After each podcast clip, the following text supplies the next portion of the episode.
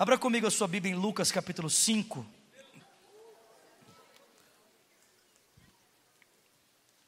Eu vou dar uma pausa hoje na nossa série de mensagens. O que é ser um cristão? Eu quero pregar uma outra mensagem que o Espírito de Deus colocou aqui no meu coração para essa noite. Semana que vem nós retornamos ao tema. Se Deus quiser, semana que vem estaremos falando sobre o cristão e o sexo. Tá? Então, se você tem interesse de ouvir um pouco sobre esse tema, semana que vem estaremos falando sobre isso, cristão e o sexo. Lucas capítulo 5, a partir do versículo 1. Quantos acharam, diga eu achei. Quem não achou disso, estou procurando. Então vai, meu filho. Lucas 5, verso 1 diz: Certo dia Jesus estava perto do lago de Genezaré e uma multidão o comprimia de todos os lados para ouvir a palavra de Deus. Viu à beira do lago dois barcos que haviam sido deixados ali pelos pescadores que estavam lavando as suas redes. Entrou em um dos barcos, o que pertencia a Simão, e pediu-lhe que afastasse um pouco da praia. E então sentou-se do barco, ele ensinava ao povo. E tendo acabado de falar, disse a Simão: Vá para onde as águas são mais fundas, e a todos lancem as redes para a pesca. Simão respondeu: Mestre, esforçamo-nos a noite inteira e não pegamos nada. Mas porque és tu quem está dizendo isto, vou lançar as redes. E quando o fizeram, pegaram tal quantidade de peixes que as redes começaram a rasgar-se. E então fizeram sinais aos seus companheiros no outro barco para que viessem ajudá-los. E eles vieram e encheram ambos os barcos ao ponto de começarem a afundar. E quando Simão Pedro viu isso, prostrou-se aos pés de Jesus e disse: Afasta-te de mim, Senhor, porque sou um homem pecador. Pois ele e todos os seus companheiros estavam perplexos com a pesca que havia sido feita, como também Tiago e João, os filhos de Zebedeu, sócios de Simão. E Jesus disse a Simão: Não tenha medo de agora em diante, você será um pescador de homens. E eles então arrastaram os seus barcos para a praia, deixaram tudo e o seguiram. Senhor, essa é a tua palavra. Nós te agradecemos, ó Deus, porque um dia o Senhor levantou homens na história para inspirar, ó Deus, por meio da ação do teu espírito, para que esses homens escrevessem a palavra. Inspirados, esses homens falaram a Deus a respeito do teu reino, da tua vontade, aplicaram a tua lei, Senhor, a governos, a nação de Israel. E hoje, Senhor, aqui reunidos nessa noite, nós dependemos da ação desse mesmo Espírito para podermos entender a tua palavra. Senhor, nós reconhecemos que o que precisamos não é apenas de informação intelectual. Nós precisamos de transformação de vida. Nós precisamos de transformação de caráter. Nós precisamos de ter a vida de Cristo plantada em nossos corações. E para isso nós carecemos da ação do Teu Espírito Santo. E é por isso que oramos, para que enquanto a palavra é pregada, o Senhor nos dê olhos para ver, ouvidos para ouvir e um coração sensível para receber aquilo que o teu Espírito deseja falar aos corações. Oramos, ó Deus, pelo pregador dessa noite, conceda-lhe autoridade, sabedoria, ó Deus, perspicácia, inteligência, humildade, Senhor, discernimento espiritual, para que ele possa proclamar a tua palavra, ó Deus, de maneira ousada, intrépida, fiel ao Senhor, e que ao sairmos daqui possamos ter a certeza de que ouvimos a tua voz e de que fomos transformados. Nós oramos nessa noite, agradecidos em o nome de Jesus Cristo, e quem crê, diga amém.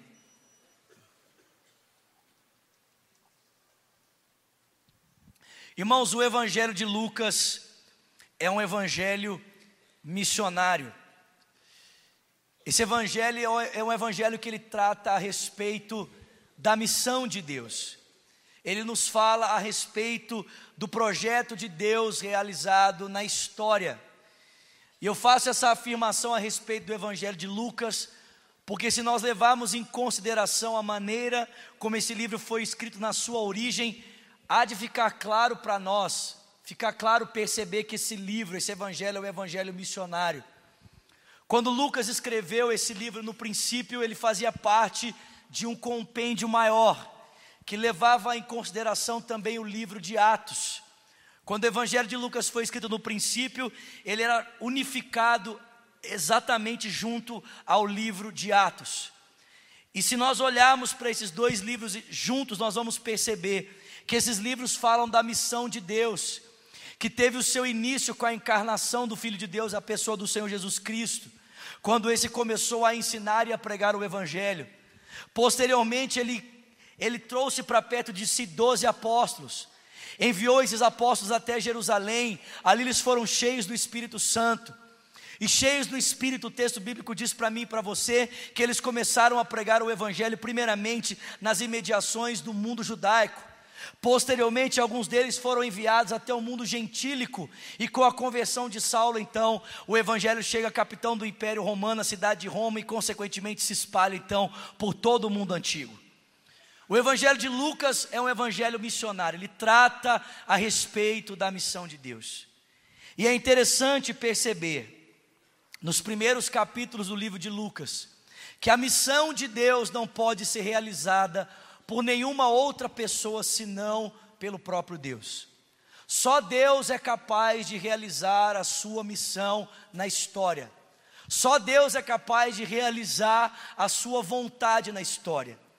Eu acho que eu já disse isso aqui, mas se eu não disse, eu vou dizer para você hoje à noite. A Bíblia não é um livro de grandes homens. A Bíblia não é um livro que fala a respeito de grandes pessoas. A Bíblia é um livro que fala a respeito de um grande Deus. E é muito simples de você perceber que a Bíblia é um livro que fala a respeito de um grande Deus, basta você observar a sua narrativa. A Bíblia mostra para mim e para você que foi Deus quem criou o homem, posteriormente foi Deus quem levantou Noé, foi Deus quem chamou Abraão, foi Deus quem chamou Isaac, foi Deus quem chamou Jacó. É Deus quem escolheu José, quem o levou para o Egito e tornou governador do Egito. Foi Deus quem levantou Moisés depois que os filhos de Israel permaneceram 430 anos no cativeiro do Egito. E é através das mãos de Moisés que Deus libertou os filhos de Israel e os conduziu por 40 anos no deserto. Foi Deus quem levantou Josué, e é Deus quem, através das mãos de Josué, introduziu os filhos de Israel na terra prometida. Foi Deus quem, quando os filhos de Israel se desviaram na terra prometida, levantou juízes. E foi Deus também quem levantou o primeiro rei de Israel chamado Saul, e foi Deus quem o depôs. Foi Deus quem levantou Davi, foi Deus quem levantou Salomão. E quando Roboão, filho de Salomão, se rebelou, foi Deus quem destruiu o reino do norte, foi Deus quem levou o reino do sul para a Babilônia, e foi Deus quem os trouxe de volta pelas mãos de Esdras e Neemias. Foi Deus quem levantou João Batista. Foi Deus quem se fez carne e habitou entre nós na pessoa do seu filho Jesus Cristo. Foi Deus quem levantou doze discípulos. É Deus quem desceu e encheu esses doze discípulos com o Espírito Santo e com poder para que eles fossem por toda parte fazendo bem e curando aqueles que eram oprimidos pelo diabo. Foi Deus quem fez tudo isso e é Deus quem está realizando a sua obra aqui no nosso meio, meu irmão. A Bíblia não é um livro de grandes homens. A Bíblia é um livro de um grande Deus, porque só Deus pode realizar os seus feitos extraordinários na história. O livro de Lucas mostra isso para nós claramente. Os primeiros quatro capítulos do livro de Lucas vai mostrar para mim e para você que toda ação protagonizada nos primeiros capítulos, ela é totalmente desempenhada por Jesus. É Jesus quem prega, é Jesus quem cura, é Ele quem sobe as águas do batismo, é Ele quem é batizado, é Ele quem proclama o reino de Deus, é Ele quem percorre a região do Jordão pregando a mensagem que o Pai havia plantado no seu coração. Mas é interessante que quando nós chegamos aqui no capítulo 5 do livro de Lucas, o texto bíblico mostra para mim e para você que apesar da missão de Deus só poder ser realizada pelo próprio Deus. Deus deseja trazer pecadores para participar do cumprimento da sua missão. Apesar de Deus saber que nós não podemos realizar os seus feitos na história, ainda assim, Deus está interessado em trazer pecadores para junto de si, para que esses pecadores possam participar da missão de Deus. Mas é interessante perceber nesse capítulo que nós acabamos de ler, que existem princípios que Deus deseja ensinar para todo aquele que deseja fazer parte da missão de Deus. Deus deseja ensinar algumas lições para todo aquele que deseja participar desse movimento de Deus na história. E a primeira lição que Deus quer ensinar para todo aquele que quer fazer parte da missão de Deus estão aqui nos primeiros versículos. Leia comigo, por favor.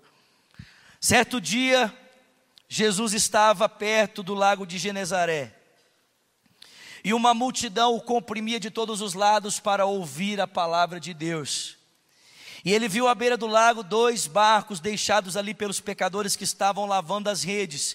Entrou em um dos barcos, o que pertencia a Simão, e pediu-lhe que o afastasse um pouco da praia. E depois então sentou-se, e do barco ele ensinava o povo. Algumas informações aqui sobre o texto são muito importantes. Primeiro, o texto bíblico mostra claramente para mim e para você o lugar aonde Pedro estava realizando a pescaria. O texto diz que Pedro estava realizando a sua pescaria no lago de Genezaré, também conhecido como Mar da Galileia. O Mar da Galileia, irmãos, tem aproximadamente 18 a 20 quilômetros de comprimento. São necessários quatro horas para percorrê-lo na sua extensão e aproximadamente duas horas e meia para percorrer na sua largura. Nessa época, o Mar da Galiléia era considerado um paraíso na terra. Era o lugar que continha a maior quantidade de peixes e a maior diversidade de peixes. Quando Pedro escolheu um lugar para realizar a sua pescaria, ele não escolheu qualquer lugar. Ele escolheu o melhor lugar do seu tempo o lugar com a maior quantidade e maior variedade de peixes. Mas o texto não diz apenas algo a respeito do lugar em que Pedro estava pescando. O texto também nos fala a respeito do horário em que ele estava realizando a sua pescaria. O texto diz que Pedro estava pescando de madrugada. Amém, irmãos? Vocês estão comigo aqui?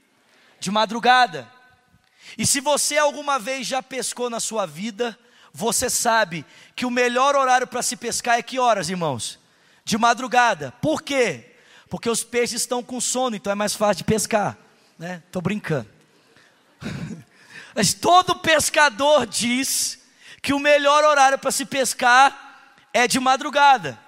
E Pedro estava pescando de madrugada.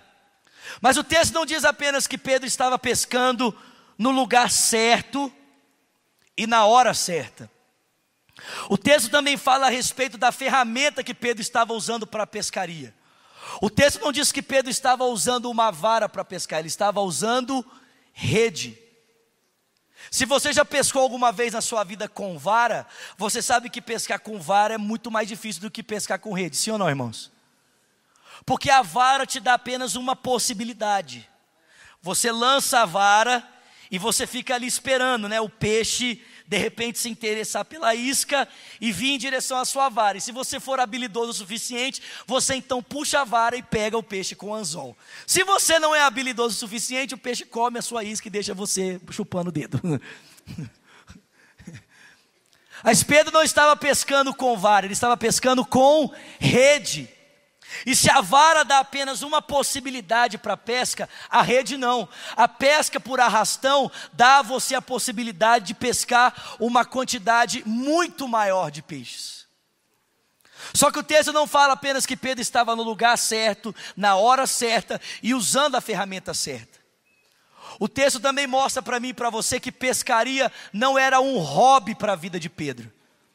Pedro não estava ali exercitando o seu hobby, Pedro estava ali exercitando a sua profissão. Ele era totalmente competente para desempenhar o que estava fazendo. Aliás, Pedro era tão competente no exercício da sua profissão que ele tinha uma companhia de pesca. Ele não tinha apenas um barco. Ele tinha uma companhia de pescadores que trabalhavam juntamente com ele para viabilizar que a sua vida fosse sustentada a partir do trabalho das suas mãos. Mas não é interessante, irmãos, preste atenção. Apesar de Pedro estar no lugar certo, na hora certa, com a ferramenta certa, e fazendo aquilo que ele estava totalmente preparado para fazer, qual foi o resultado da pescaria de Pedro, queridos? Qual foi? Nenhum, foi nada. Deixa eu te fazer uma pergunta aqui. Já aconteceu isso alguma vez na sua vida? Em que você estava no lugar certo, na hora certa, em que você tinha a ferramenta certa nas suas mãos e você se sentia completamente apto para fazer aquilo que você estava fazendo e aquilo que você tentou fazer fracassou completamente. Alguém já passou por isso aqui? Eu te pergunto nessa noite: por que, que Deus permite que essas coisas aconteçam? Por que, que Deus permite que muitas vezes atitudes da nossa parte fracassem? Se nós estamos no lugar certo, na hora certa, com a ferramenta certa nas nossas mãos e nos sentimos completamente capacitados, por que, que Deus muitas vezes permite que aquilo que nós estamos decididos a desempenhar fracasse? Eu vou dizer para você. A primeira lição que você e eu precisamos aprender, se nós queremos fazer parte da missão de Deus, é que não é a nossa competência, a nossa força, a nossa capacidade que legitima os nossos atos na história. O que traz legitimidade aos meus atos e aos seus atos na história é a misericórdia de Deus. O que traz legitimidade àquilo que a gente é capaz de fazer não é a nossa habilidade, não é a nossa competência, é a graça e a misericórdia de Deus, querido.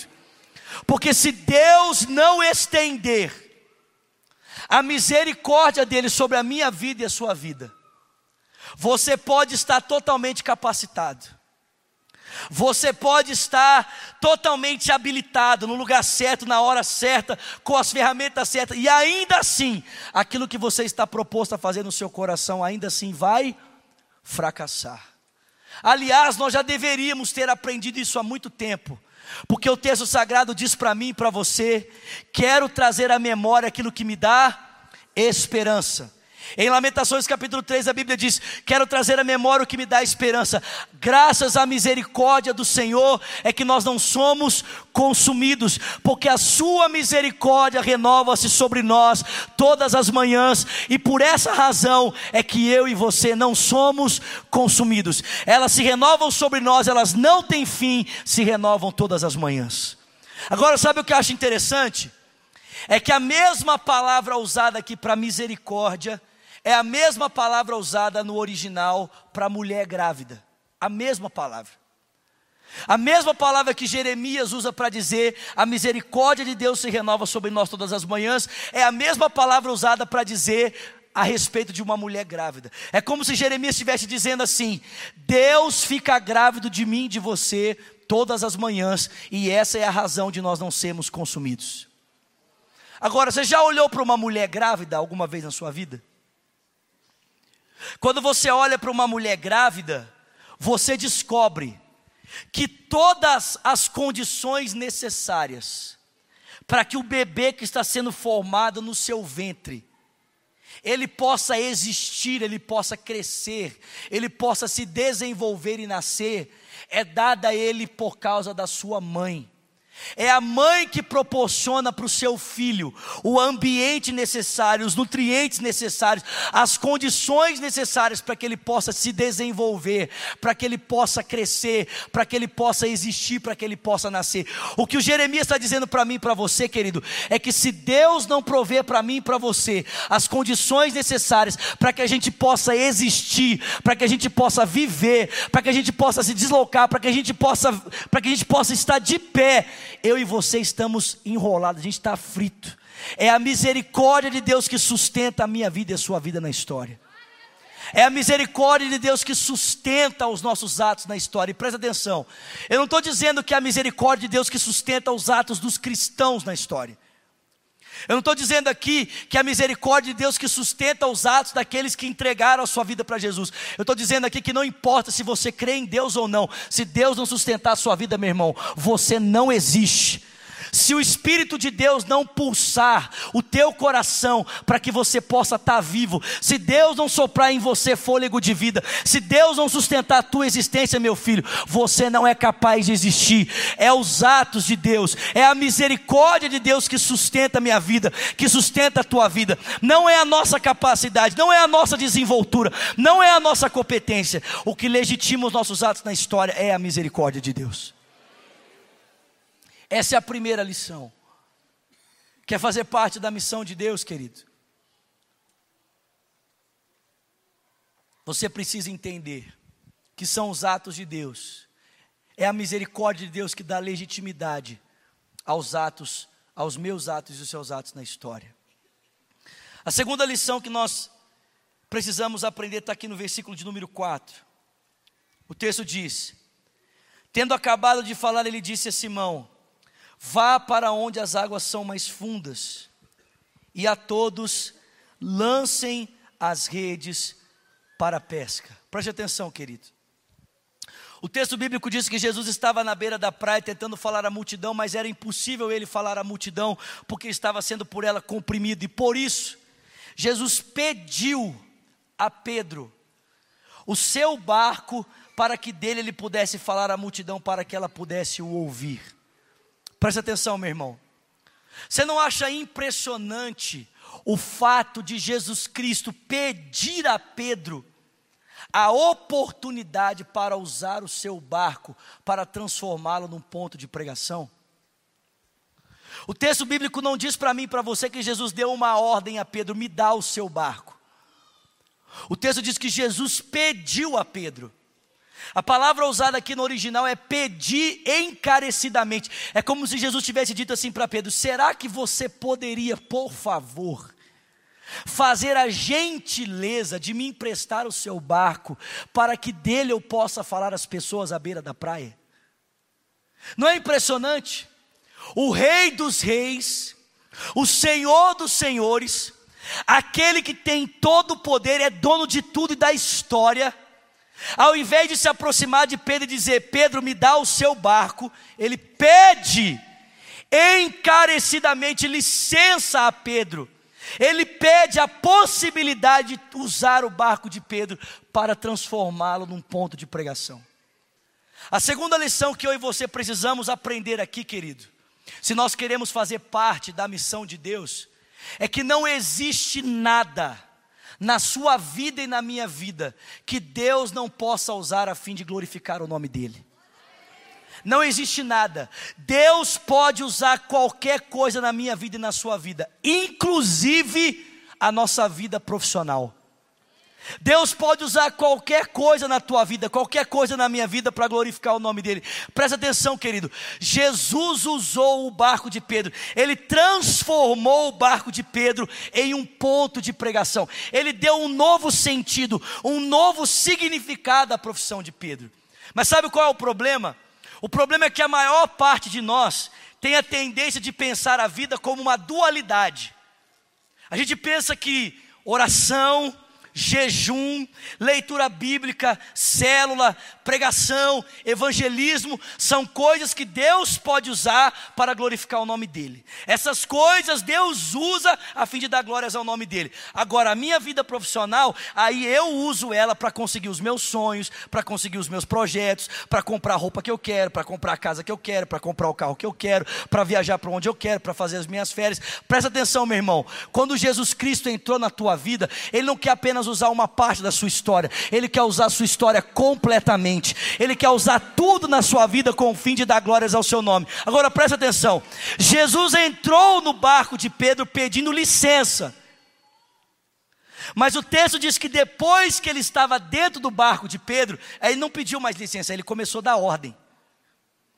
Porque o texto que nós acabamos de ler, que depois, que depois de estando dentro do barco, Jesus disse para Pedro: agora pega o teu barco e leva ele para onde as águas são mais fundas. E isso não é um pedido, meu irmão, a frase está no imperativo, isso é uma ordem. Eu não sei se você percebe, mas Jesus, Ele entra na nossa vida assim, né? Bem tranquilo como quem não quer nada, né? Ele chega assim: será que você poderia, por um acaso, né, de repente, por obséquio, quem sabe, numa possibilidade, talvez uma hora, talvez um dia, quem sabe, talvez. Será que você poderia me ceder o barco para a pregação? Mas depois que ele está dentro da minha vida da sua vida, meu irmão, ele já começa a dizer o que, ele tem, o que a gente tem que fazer. Ele começa a dar ordem, ele começa a dizer: pega o seu barco agora e leva ele para onde as águas são mais fundas. Jesus pode usar qualquer coisa na tua vida, meu irmão. E presta atenção, eu não sei se você percebe, mas para Jesus te usar, você não precisa abandonar o que você tem. Você só precisa entregar na mão dele para que ele dê o sentido que ele quer para isso que você tem. Porque presta atenção, existem pessoas, escuta isso, existem pessoas que Deus vai chamar para que elas se dediquem em tempo integral para fazer aquilo que Deus quer, amém? No sentido de, existem pessoas que vão se tornar pastores de tempo integral, missionários de tempo integral, que vão dedicar toda a sua vida, competência, inteligência, capacidades, dons e talentos para viver da forma como Deus espera dentro do ambiente eclesiástico. Mas, existem outros que também vão se dedicar totalmente a Deus, sendo bons profissionais aonde Deus os plantou para serem bons profissionais.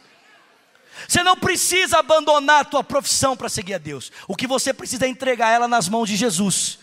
Porque eu não sei se você entende que Deus pode transformar a tua vida profissional num ponto de pregação.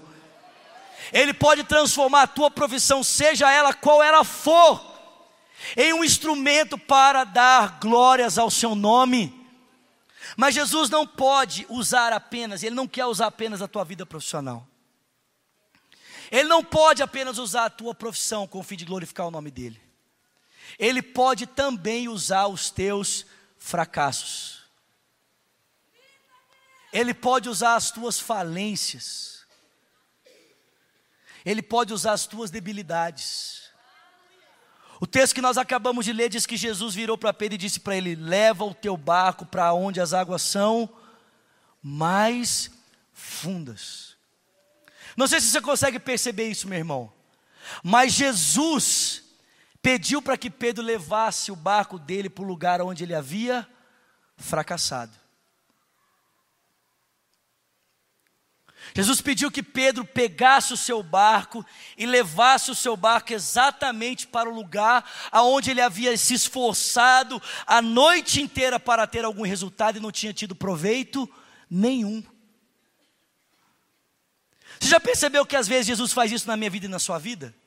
Ele nos leva para os lugares aonde nós fracassamos. E a nossa tendência natural, quando nós somos levados por Jesus para os lugares onde nós fracassamos, é fazer que nem Pedro fez. A gente chega nesses lugares e diz para Jesus: Jesus, eu já estive nesse lugar. Jesus, eu já estive aqui. Aliás, Jesus, eu, eu, não faz muito tempo que eu estive aqui, não, faz pouco tempo. Eu já estive aqui. Aliás, Jesus, eu já estive aqui e eu me esforcei muito nesse lugar. Eu sei exatamente aonde isso vai dar. Sabe qual é a diferença, meu irmão? Daquilo que você tentou para o momento em que você está vivendo agora, é que antes você estava sozinho, agora existe alguém com você no barco e o nome dele é Jesus Cristo.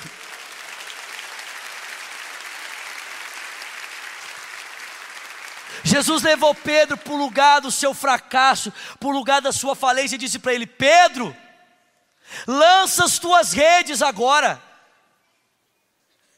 Agora, meu irmão, presta atenção: você acha que essa foi a única vez que Jesus Cristo levou Pedro para o lugar da sua falência, para o lugar do seu fracasso? Você acha que essa foi a única vez que Jesus levou Pedro para o lugar onde ele havia sucumbido? Quando você abre a sua Bíblia em Mateus capítulo 14, você descobre que depois de Jesus ter multiplicado pães e peixes, ele ouve a notícia a respeito da morte de João Batista e ele decide retirar-se para ter um tempo de oração. Mas antes ele diz para os seus discípulos: passem para outra margem. E o texto bíblico diz para mim e para você que era por volta de três horas da madrugada. Que hora, irmãos? Eles estavam cruzando qual mar? O mar da Galileia. Olha que coisa interessante, de madrugada cruzando o mar da Galileia. Esse cenário é interessante, não é, irmãos? Alguém já ouviu esse cenário aqui em um outro lugar? O texto bíblico diz que eles passaram a ser afligidos por uma forte tempestade e começaram a desesperar-se da sua vida, ao ponto de pensarem que eles não iam conseguir chegar do outro lado. E o texto bíblico diz que foi nesse momento, por volta das três horas da madrugada, enquanto uma tempestade assolava o barco dos discípulos, que Jesus se dirigiu a eles andando por sobre o mar. E o texto bíblico diz que os discípulos, observando o mestre andando por sobre as águas, desesperaram, pensando que ele era um fantasma e começaram a gritar de medo. Ah! Se desesperaram. E o texto bíblico diz que, desesperados por pensarem que era um fantasma, eles ouviram Jesus dizer: Não tenham medo, sou eu. À medida em que os discípulos ouviram aquilo, o texto bíblico diz para mim e para você que Simão Pedro levantou-se no barco e disse: Senhor, se és tu mesmo, manda-me ir ter contigo por sobre as águas. E o texto diz que Pedro então tira o seu pé do barco e ele começa a caminhar por sobre as águas na direção de Jesus. Mas a Bíblia diz que atentando ele para o forte vento e para a intensidade da tempestade, ele teve medo e ele começou a naufragar. E o texto diz que naufragando ele naquela tempestade, ele estende a sua mão e ele grita: Jesus, socorre-me. O filho de Deus se aproxima dele. E o texto diz que Jesus o toma e pega no colo. Sim ou não, irmãos? Jesus o toma e coloca nas costas, sim ou não, irmãos? Não.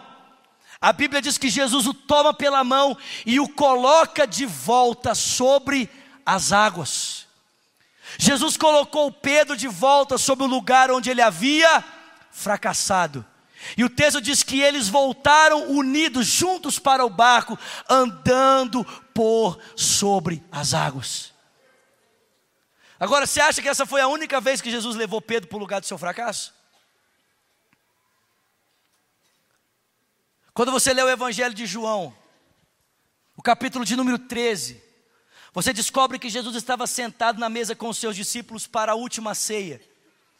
E Jesus vira para os discípulos e diz para eles assim: Olha, um de vocês vai me trair, um de vocês é o traidor. O texto diz que Pedro, né, só para variar, vira para Jesus e diz: Mestre, todos aqui podem trair o Senhor, todos todos. Mas eu jamais vou te trair. Contigo eu irei até a morte. O texto bíblico diz que Judas sai para entregar Jesus por 30 moedas de prata, e Jesus se levanta com seus discípulos e se dirige para o Monte das Oliveiras, para o jardim do Getsemane, para ali ter um lugar de oração juntamente com Pedro, Tiago e João. E o texto diz que depois de orar por três horas na companhia dos seus discípulos, ele se levanta e diz: Vamos embora porque o traidor vem. Judas se aproxima de Jesus, dá um beijo na sua face, e Jesus então é entregue nas mãos do sinédrio judaico, da esquadraria de soldados. O texto diz que Pedro, vendo aquilo, puxa uma espada. E ele corta então a orelha do servo do sumo sacerdote. Jesus volta-se para ele e diz: Pedro, guarda a tua espada na bainha, mete a tua espada na bainha, porque aquele que pela espada viver a sua vida, também pela espada ele morrerá. E o texto diz que Jesus se entrega então para ser preso. E quando Pedro vê Jesus se entregando para ser preso, o texto diz que Pedro então passou a segui-lo à distância. E a distância que Pedro, irmão, seguia Jesus era tão longe que quando Jesus Cristo entrou no pátio do sinédrio, Pedro ficou do lado de fora. Foi necessária uma intervenção de João, discípulo do Senhor, para que Pedro conseguisse entrar para observar o julgamento do Senhor. E o texto diz que Pedro então se dirige para junto de uma fogueira, próximo aos soldados. E ali ele observa o julgamento de Jesus Cristo. E quando Jesus então é sentenciado à morte de cruz, uma mulher se aproxima de Pedro e diz para ele: Você é um deles. Eu conheço você, você é Pedro, você é discípulo de Jesus. E o texto bíblico diz que Pedro vira para essa mulher e diz: Eu não tenho nada com esse homem, nem o conheço. E ele se dirige para o alpendre. A mulher o persegue e diz para ele: Pedro, você é discípulo dele. Eu conheço você, você se parece com ele, você fala como ele, você é Galileu. Ele diz: Eu não tenho nada com esse homem. E pela terceira vez, então, Pedro nega Jesus e ele ouve o galo cantar e se lembra das palavras de Jesus. Antes que o galo cante, Pedro, você me negará três vezes. O Evangelho de João diz que nesse momento o olhar de Pedro se cruzou com o olhar de Jesus e Pedro saiu entristecido porque sabia que havia negado, havia negado o Mestre. Quando Jesus Cristo ressuscita na manhã de domingo e ele aparece às mulheres, o texto bíblico diz que ele olha para aquelas mulheres e diz: Olha, vá e diga aos meus discípulos e a Simão Pedro que eu vou adiante deles para a Galileia. Agora eu te pergunto, por que Jesus disse: Vá e diga aos discípulos e a Simão Pedro? Pedro não fazia parte do grupo dos discípulos.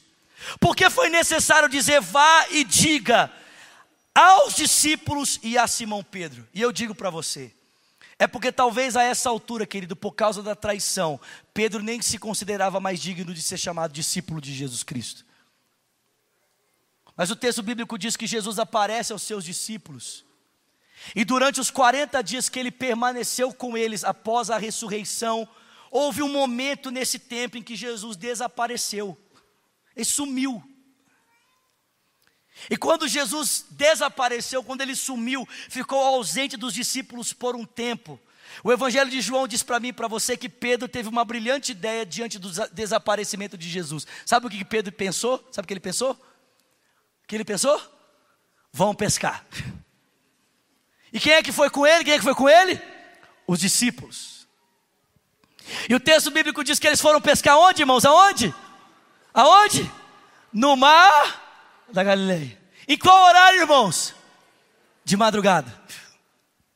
E eles tentaram pescar a noite toda, e qual foi o resultado da pescaria? Nenhum. E o texto diz que ao raiar do dia, um homem se aproxima da beira da praia e diz para eles: E aí, gente? Como é que foi a pescaria de vocês aí? E o texto diz que Pedro responde: Não pescamos nada. E aí esse homem vira para Pedro, vira para os discípulos, vira para Pedro e diz: Então lança as redes do outro lado. E o texto diz que quando os discípulos lançam as redes do outro lado, as redes se enchem de peixe. E João vira para Pedro e diz: Pedro, é o Senhor que está na beira da praia. E o texto diz que Pedro salta do barco, cinge suas roupas e ele caminha na direção de Jesus. E quando ele chega na beira da praia, o texto bíblico diz que Jesus havia preparado uma fogueira com pão e peixe para que eles pudessem se alimentar. Aí o texto diz que Jesus pega Pedro e leva ele para junto da fogueira e pergunta para ele: Pedro, você me ama? Pedro estava junto do que, meus irmãos, a primeira vez que ele negou Jesus? De uma fogueira. Jesus leva Pedro para perto da fogueira e pergunta para ele: Pedro, você me ama, Pedro? E o texto diz que Pedro vira para Jesus e diz: Senhor, tu sabes que eu gosto de ti. O texto diz que Jesus anda mais algum tempo com Pedro e vira para ele novamente e pergunta: Pedro, você me ama, Pedro?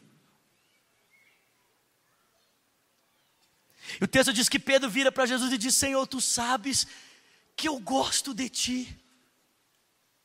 E pela terceira vez Jesus pergunta para Pedro: Pedro, tu me amas? Quantas vezes Pedro negou Jesus, meu irmão? Três vezes. E três vezes ele é interrogado pelo Filho de Deus: Pedro, tu me amas? E o texto diz que pela terceira vez, quando Jesus interrogou Pedro, seu coração se entristeceu, porque ele lembrou-se das palavras do Mestre, e ele disse: Senhor, tu sabes de todas as coisas, tu sabes que eu te amo. Presta atenção, meu irmão. Jesus não apenas pode usar a tua vida profissional para glorificar o nome dele, ele pode usar os teus fracassos. Você não precisa ficar tentando esconder a tua história do Filho de Deus, esconder as tuas mazelas do Filho de Deus. Em 2 Coríntios capítulo 12, o apóstolo Paulo diz que o poder de Deus se aperfeiçoa na nossa fraqueza, que quando nós somos fracos, debilitados, incapazes, impotentes, quando nós não damos conta, o poder dele se aperfeiçoa na nossa fraqueza, porque quando nós somos fracos, ele é forte. Jesus pode usar qualquer coisa na sua vida. Ele pode usar tanto a tua vida profissional, como Ele pode usar também os teus fracassos. E o texto bíblico vai dizer para mim aqui e para você no Evangelho de Lucas, no capítulo 5, que quando Pedro viu as redes começarem a se encher de peixes diante da palavra de Jesus, eu já estou encerrando. O texto bíblico diz que o coração dele foi tomado de temor, diga comigo, temor. Você não acha interessante, meu irmão? O texto bíblico não diz para mim e para você que diante das redes cheias, Pedro vibrou de alegria. O texto não diz assim, e vendo as redes cheias, Pedro saltou de alegria, dizendo: Uhul! Que maravilha! Minhas redes estão cheias, meu negócio está garantido, tenho sustento para toda semana. Não. O texto bíblico diz que diante do milagre da pesca, o coração de Pedro se encheu de temor. E ele saltou do seu barco, dizendo: Jesus, afasta-te de mim, Senhor, afasta-te de mim, porque sou um homem pecador. O que está acontecendo aqui, irmãos? Por que, que Pedro está tendo essa reação diante do milagre? Porque essa não foi a primeira vez que Pedro havia se encontrado com Jesus Cristo. Já haviam outros momentos que Pedro havia se encontrado com Jesus e ele ainda não havia sido impactado da forma como ele está sendo impactado. O que é está acontecendo aqui, querido? É bem possível que o primeiro encontro de Pedro com Jesus tenha acontecido no Evangelho de João, no capítulo 1. Quando André, irmão de Pedro, era discípulo de João e ouviu João Batista dizer a respeito de Jesus: Eis aí o Cordeiro de Deus que tira o pecado do mundo. E o texto bíblico diz que André então começou a seguir Jesus, e Jesus volta-se para André e diz: O que, que você está vindo atrás de mim? Ele diz: Mestre, quero ver onde tu moras. E ele diz: Então vem e vê. E o texto diz que André passou então aquele dia juntamente com Jesus, e ao final do dia ele volta para sua casa e diz para Pedro: Pedro, encontramos a salvação de Israel.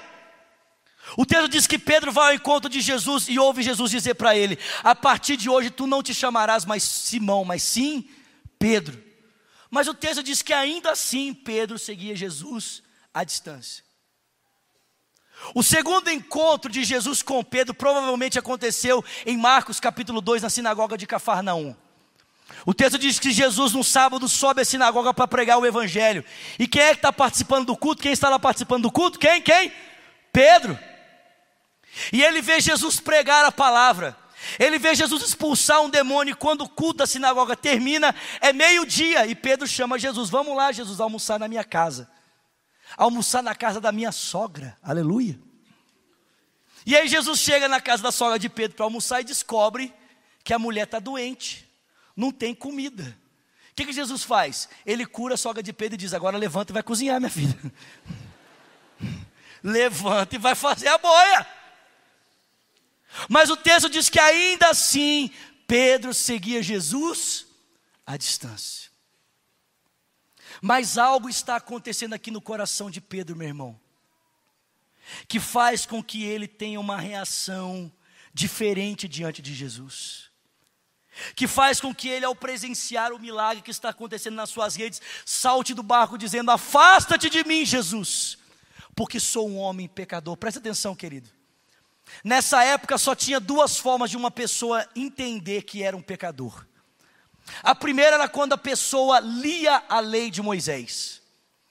Quando a pessoa lia a lei de Moisés, a lei denunciava o seu pecado e, portanto, a pessoa tinha consciência de que ele era um pecador, que precisava da graça e da misericórdia de Deus e, portanto, precisava subir ao templo para oferecer um sacrifício para perdão dos seus pecados. A segunda maneira que a pessoa tinha consciência dos seus pecados nessa época era quando as pessoas tinham um encontro frente a frente com Deus. quando as pessoas se encontravam face a face com Deus. Como Isaías no capítulo 6, no ano em que morreu o rei Uzias, eu vi o Senhor assentado sobre um alto e sublime trono, e as olas do seu manto enchiam o templo. Querubins estavam por cima deles, serafins estavam por cima deles, cada um deles tinha seis asas, com duas cobriu o rosto, com duas cobriu os pés, com duas eles voavam, e eles rodeavam o trono de Deus, dizendo que Ele é santo, santo, santo, Ele é o Senhor dos exércitos, toda a terra está cheia da sua glória. A base do limiar se moveu com a voz do que clamava, a casa se encheu de fumaça, e eu disse: Ai de mim, porque estou perdido porque sou um homem de lábios impuros, habito no meio de um povo de impuros lábios, e os meus olhos viram o rei, o Senhor dos exércitos. Ou como Moisés, que ao contemplar a sarça pegando fogo, ouviu a voz de Deus dizer a ele: Tira a sandália dos teus pés, porque o lugar em que você está pisando é terra santa. Ou como os filhos de Israel, que ao virem a presença de Deus no Monte Sinai, disseram a Moisés: Fale Deus com você e você fale a nós, porque quem é que pode subir para ver a Deus? Ou como Gideão, que ao contemplar o anjo do Senhor disse: Eu morrerei, porque vi a face de Deus. O que está acontecendo com Pedro aqui, querido? É que ele está sendo invadido pelo senso do divino.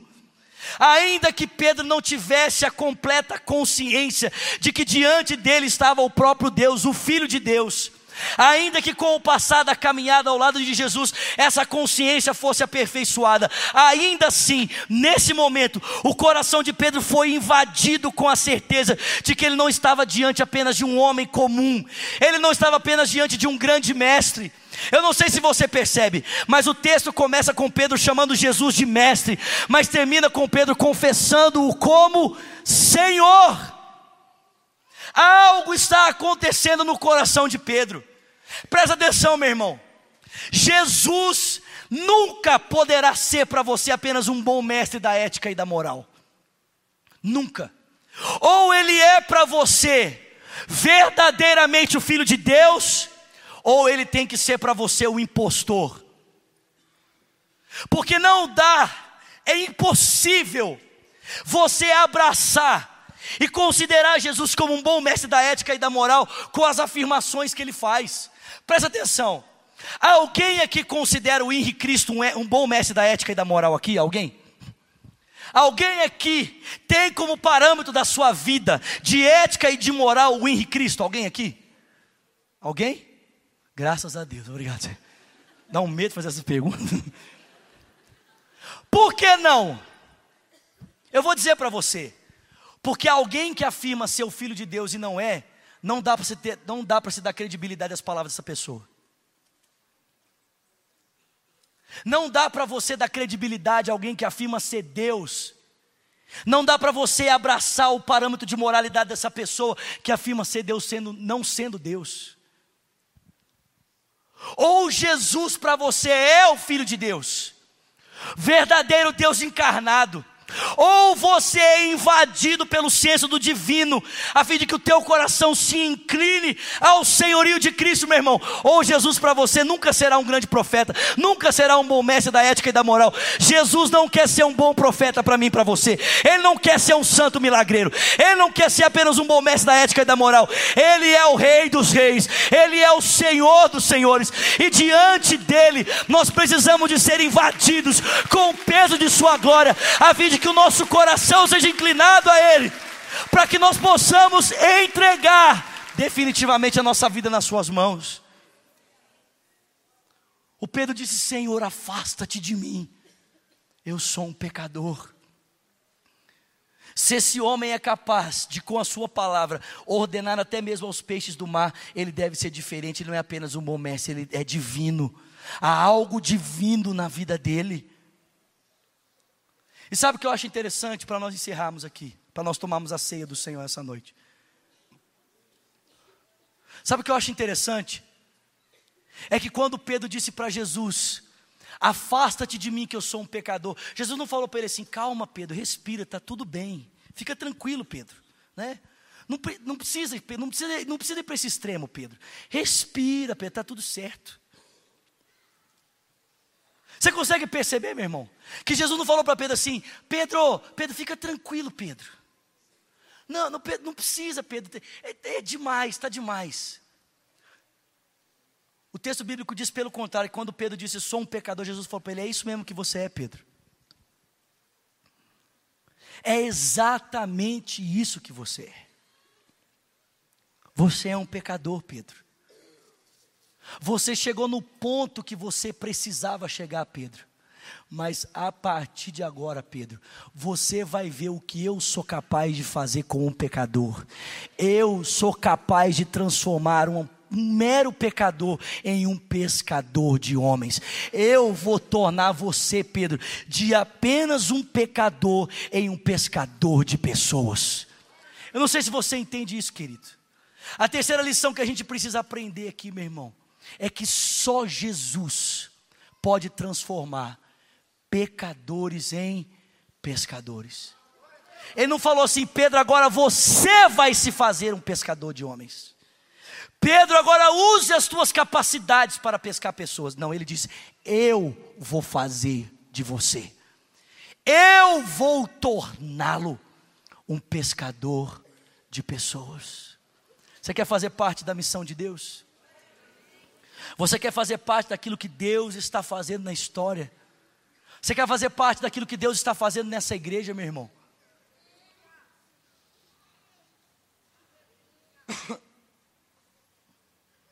Você quer fazer parte do que Deus quer fazer em Lagoinha para esse tempo? Ô meu irmão, nessa noite, presta atenção, escolha, escolha, não apenas vir aqui para receber, escolha vir aqui para fazer alguma coisa. Escolha estar presente aqui para marcar a história dessa igreja, para marcar a história das pessoas que estão à sua volta. Não escolha estar aqui apenas como espectador, escolha estar aqui como um agente, como alguém que está disposto a fazer alguma coisa para que o reino de Deus seja estabelecido, meu irmão. Você quer fazer parte da missão de Deus? Em primeiro lugar, você precisa entender que é a misericórdia de Deus que torna os seus, atos, os seus atos legítimos na história. Segundo, você precisa entender que Jesus quer usar qualquer coisa na sua vida. Ele pode usar desde o teu segmento profissional até os teus fracassos. Terceiro, você precisa entender que Jesus é o único que tem poder para transformar pecadores em pescadores de pessoas. Quantos querem fazer parte da missão de Deus aqui? Fica de pé no seu lugar.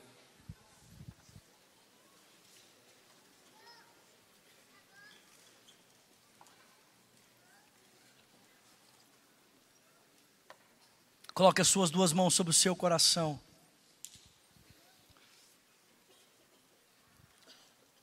Eu queria pedir, por gentileza, que você não se deslocasse nesse momento. Gostaria de pedir que você entendesse que esse é um momento muito importante do culto. Nós vamos participar da ceia do Senhor. Se você precisa sair, você tem que tomar um ônibus, você mora longe, eu, eu te entendo. Vai na paz, vai na graça. Mas se você não precisa sair, fica paradinho no seu lugar. São dez e meia agora. Agora é dez e meia, meu irmão. Eu vou passar cinco minutos do horário. Segura no seu lugar aí, querido. Fica quietinho aí. Coloque as suas duas mãos sobre o seu coração. Feche seus olhos.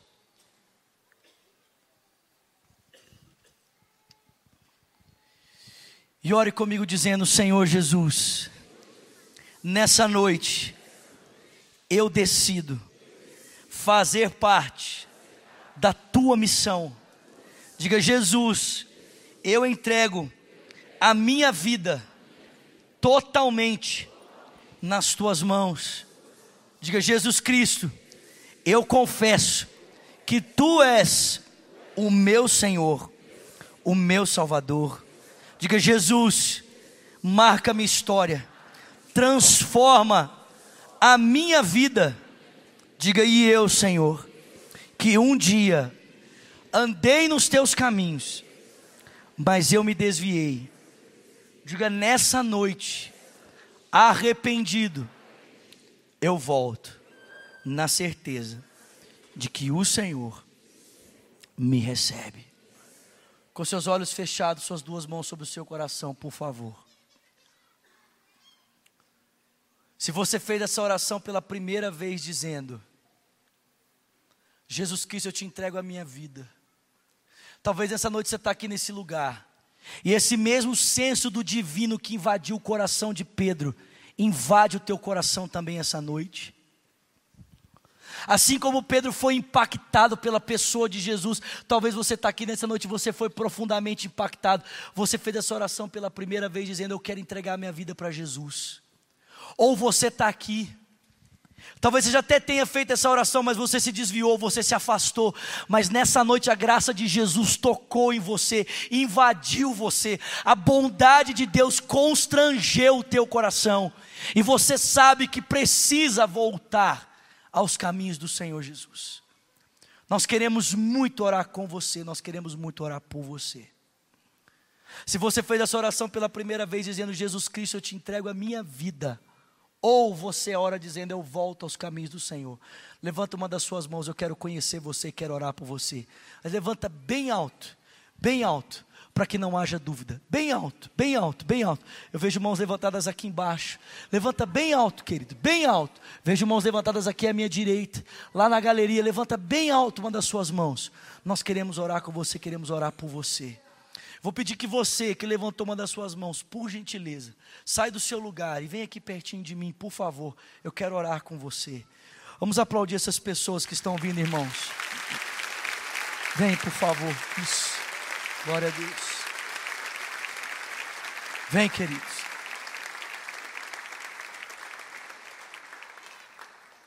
Sai do teu lugar e vem. Enquanto as pessoas estão vindo, os diáconos vão começar a distribuir os elementos da ceia. Por favor, assim que você tomar o pão e o cálice, você vai se assentar para nós sabermos aonde ele já chegou. Amém? Glória a Deus. Você que levantou uma das suas mãos, não fique no seu lugar, por favor, sai do seu lugar e vem aqui à frente. Nós queremos orar com você. Se você levantou a sua mão aí na galeria, ou aqui embaixo, nós estamos esperando você, nós queremos orar com você. Pode vir, vem, vem, querido. Aleluia. Aleluia. Vem, meu irmão. Glória a Deus. Sai do seu lugar e vem, querido. Nós estamos te esperando. Glória a Deus. Glória a Deus. Glória a Deus. Aleluia. Aleluia, Senhor. Glória a Deus. Vocês que estão aqui na frente, olha para mim só um minuto. Deixa eu dizer algo para vocês. Há alguns anos atrás, eu estava aí onde vocês estão. A mesma oração que vocês fizeram, eu também fiz. Eu estava no auditório como vocês estavam. Eu repeti essa mesma oração, Jesus Cristo, eu te entrego a minha vida, muda a minha história. E quando o pastor que estava aqui na frente falou assim: quem fez essa oração pela primeira vez, levanta uma das suas mãos. Eu levantei uma das minhas mãos. E quando ele falou: sai do seu lugar e vem para frente. Eu saí correndo, como você saiu. Eu fui a primeira pessoa a chegar aqui. E eu posso dizer para você que depois desse dia, a minha vida nunca mais foi a mesma. Jesus Cristo mudou a minha vida. E o mesmo Jesus que mudou a minha vida vai mudar a sua vida também. Porque nessa noite vocês não estão entregando a vida de vocês para uma igreja, para um pastor ou para uma religião. Vocês estão entregando a vida de vocês para Jesus. E Jesus Cristo vai mudar a sua história. Amém? Igreja, estenda suas mãos para cá, por favor. Por favor. E ore comigo dizendo: Senhor, nós abençoamos cada uma dessas vidas. Diga, declaramos que elas são tuas, que elas pertencem a ti. Diga, Pai, obrigado, porque nessa noite o teu Espírito faz morada nestes corações Diga, Pai, obrigado, porque eles saem daqui para experimentar uma nova vida, uma nova história, para a honra e para a glória do Teu nome. Como igreja, nós os abençoamos, em nome do Pai, do Filho e do Espírito Santo. Amém. Glória a Deus. vocês que estão aqui na frente, eu quero pedir só mais dois minutos da atenção de vocês. Se vocês nos permitirem, nós queremos anotar o seu nome, o seu telefone, os seus dados pessoais, porque nós queremos ajudá-los a andar nessa caminhada com Jesus. Se vocês nos permitirem, nós vamos direcioná-los para uma sala aqui à minha esquerda. É dois minutinhos. Vocês vão lá, bem rápido. Assim que vocês derem os dados pessoais, vocês podem voltar para cá. Nós vamos estar aqui ainda. Tudo bem? Pode ser? Então, por favor, vou pedir que vocês saiam aqui à minha esquerda. Não vou pedir para ninguém aplaudir, amém? Você pode só dar um brado de vitória aí, meu irmão? Glória a Deus. Fica de pé no seu lugar, querido.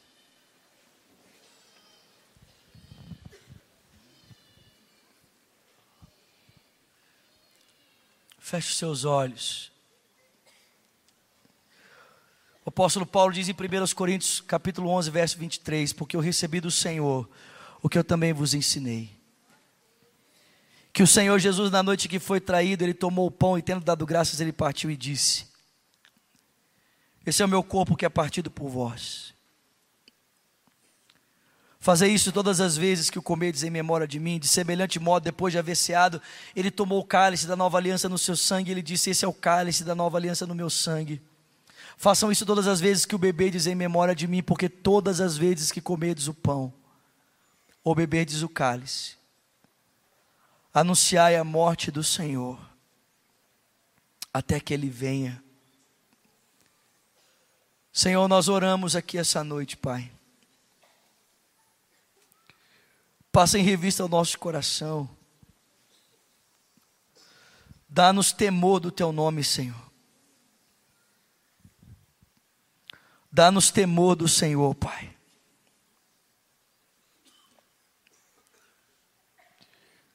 Invade esse lugar com o senso da Tua presença, Senhor. Inunda os corações aqui, Senhor, com a consciência de que Tu estás aqui, Senhor. E que nós possamos dar-te honra e reverência, Senhor, por tudo que Tu és. Em nome de Jesus. Em nome de Jesus. Todos juntos, irmãos, vamos comer do pão e vamos beber do cálice.